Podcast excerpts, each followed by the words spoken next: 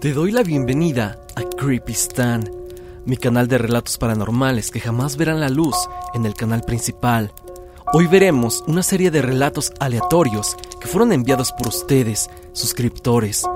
Hoy abordamos todo tipo de situaciones inexplicables y aterradoras que te dejarán pensando sobre si realmente hay algo más de lo que podemos ver a simple vista.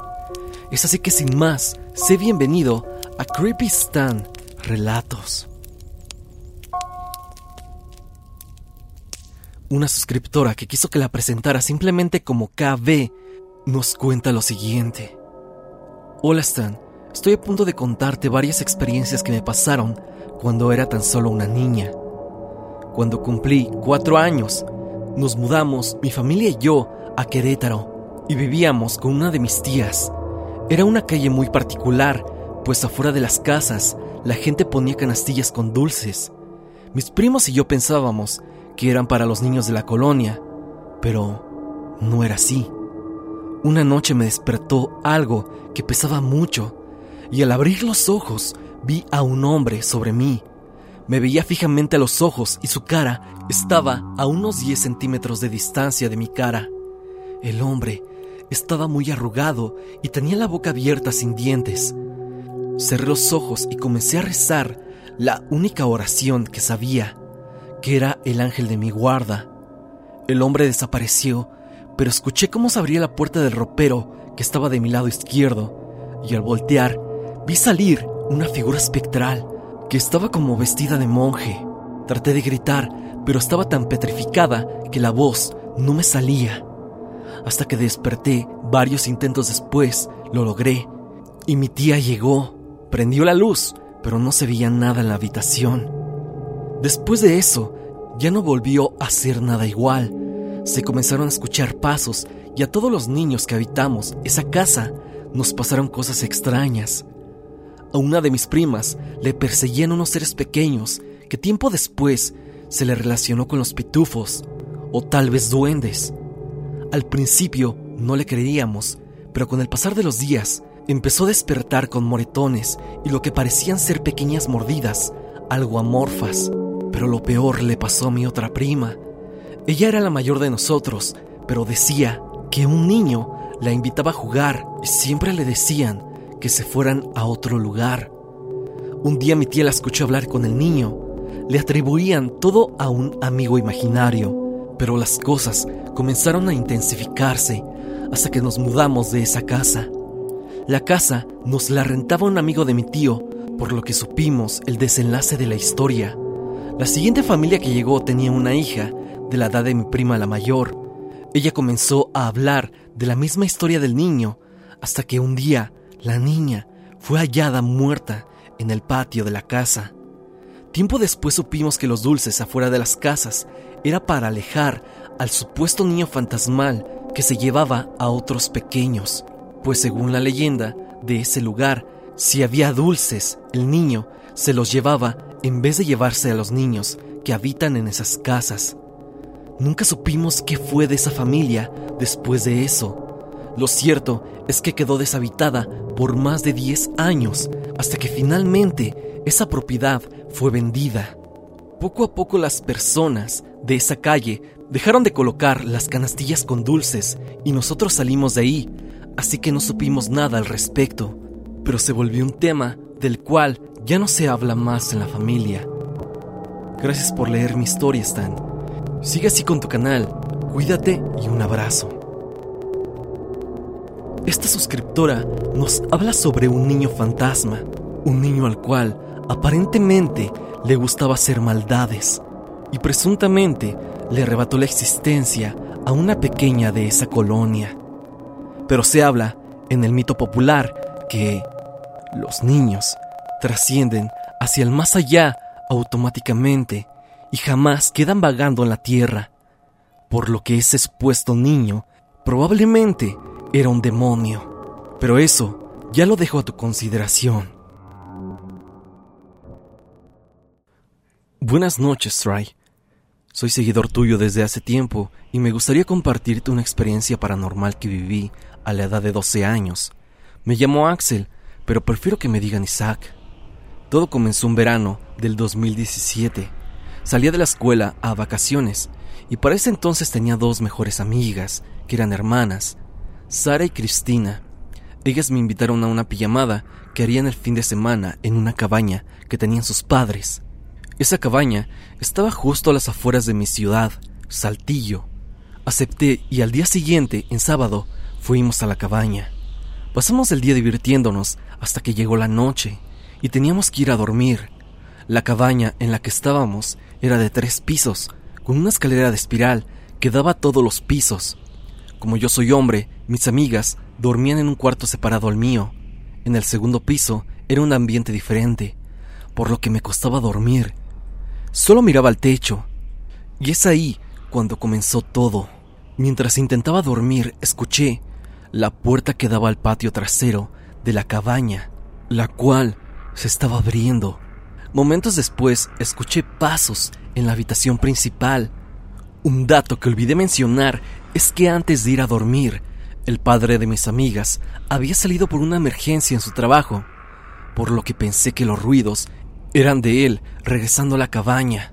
Unas horas después escuché un llanto salir de la habitación de mis amigas. Ya eran las 2 a.m., así que fui a ver qué pasaba. Resulta que mi amiga Sara había tenido una pesadilla y Cristina no se dio cuenta porque duerme como una piedra. Le pregunté a Sara qué había soñado y me dijo que solo una sombra la estaba mirando desde lejos. Justo ahí, en el cuarto. Yo no soy una persona miedosa, así que la tranquilicé y le dije que me quedaría hasta que se durmiera, para que ella estuviera bien. No tardó mucho en dormir, pero algo pasó que la desperté de golpe. Tanto ella como yo escuchamos fuertes pasos en las escaleras, que daba a todos los pisos. Fuimos a revisar y todo lo que vimos fue la silueta negra de un hombre. Ella se asustó pensando que era la sombra de sueño. La tranquilicé de nuevo, pero ahora comentándole que era su papá. Yo saludé al señor, pero me ignoró, y siguió subiendo las escaleras, ya que la habitación del tercer piso era donde dormían la mamá de mis amigas y su papá. Yo creí que su papá tal vez venía cansado y por eso no me saludó. O yo qué sé. El punto es que me regresé a dormir. Pero ya cuando amaneció, Sara y yo quedamos helados al ver llegar a su padre cansado, alegando que lo tuvieron en el trabajo tanto tiempo que no podía manejar hasta la cabaña con tanto sueño, por lo que se quedó a dormir en su oficina. Le platicamos la situación de la noche y nos contaron que en esa cabaña se había quitado la vida el antiguo dueño, por lo que lo más seguro es que la sombra que Sara vio en su sueño y en las escaleras era el antiguo dueño manifestándose en su cabaña. Actualmente me cuentan que se siguen escuchando cosas en la habitación principal de la cabaña y puertas abriéndose solas. Pero lo que más me causa conflicto es pensar ¿A quién miré yo realmente? ¿A quién saludé yo aquella noche? Es una pregunta que prefiero que no tenga respuesta.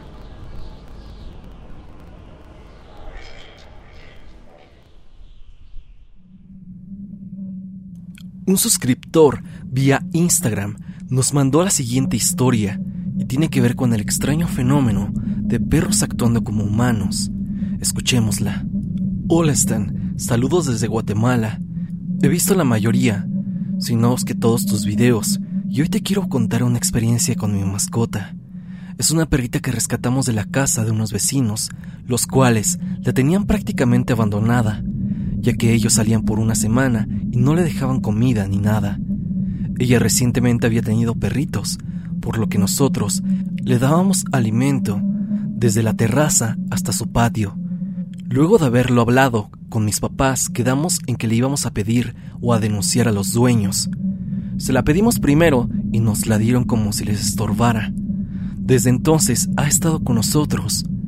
Todo va muy bien, a no ser de algunas cosas que me han pasado en la madrugada.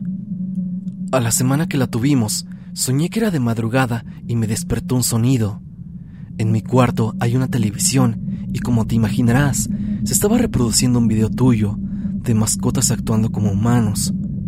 Yo la vi extrañado, ya que esa televisión no sirve para ver YouTube, pero volteé a mi lado y allí estaba la perrita, sentada, viendo la televisión, y estaba sonriendo.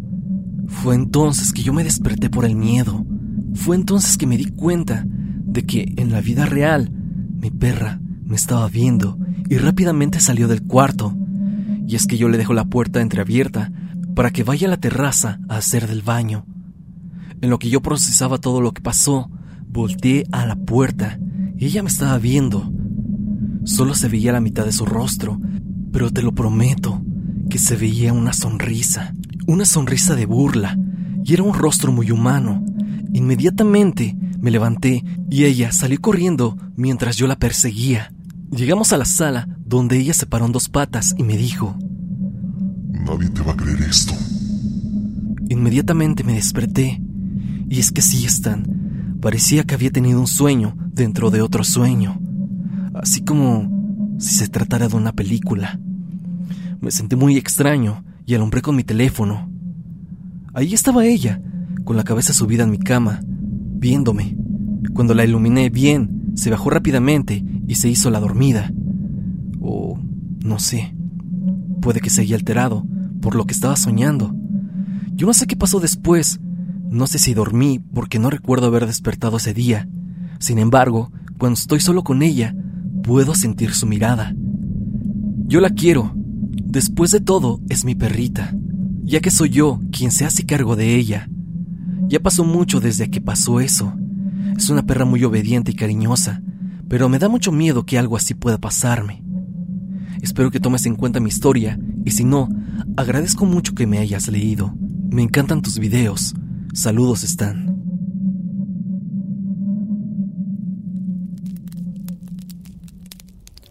Hasta aquí la primera emisión de Creepy Stan. Espero que te haya gustado. Recuerda que aquí estaremos subiendo relatos paranormales compartidos por ustedes. Es así que si quieres que presente tu experiencia paranormal, envíala al correo que estás viendo. Y también no te olvides de suscribirte y activar la campanita de notificaciones. Sin más que decir, no te olvides de que yo soy Stan te deseo dulces pesadillas.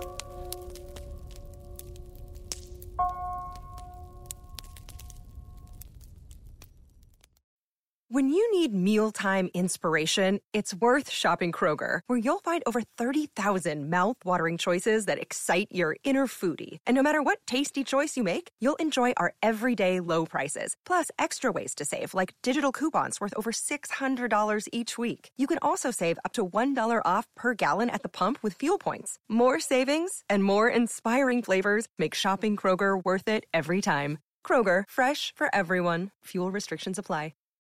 With Lucky Land slots, you can get lucky just about anywhere. Dearly beloved, we are gathered here today to. Has anyone seen the bride and groom? Sorry, sorry, we're here. We were getting lucky in the limo and we lost track of time. No, Lucky Land Casino, with cash prizes that add up quicker than a guest registry. In that case, I pronounce you lucky. Play for free at LuckyLandSlots.com. Daily bonuses are waiting. No purchase necessary. Void where prohibited by law. 18 plus. Terms and conditions apply. See website for details.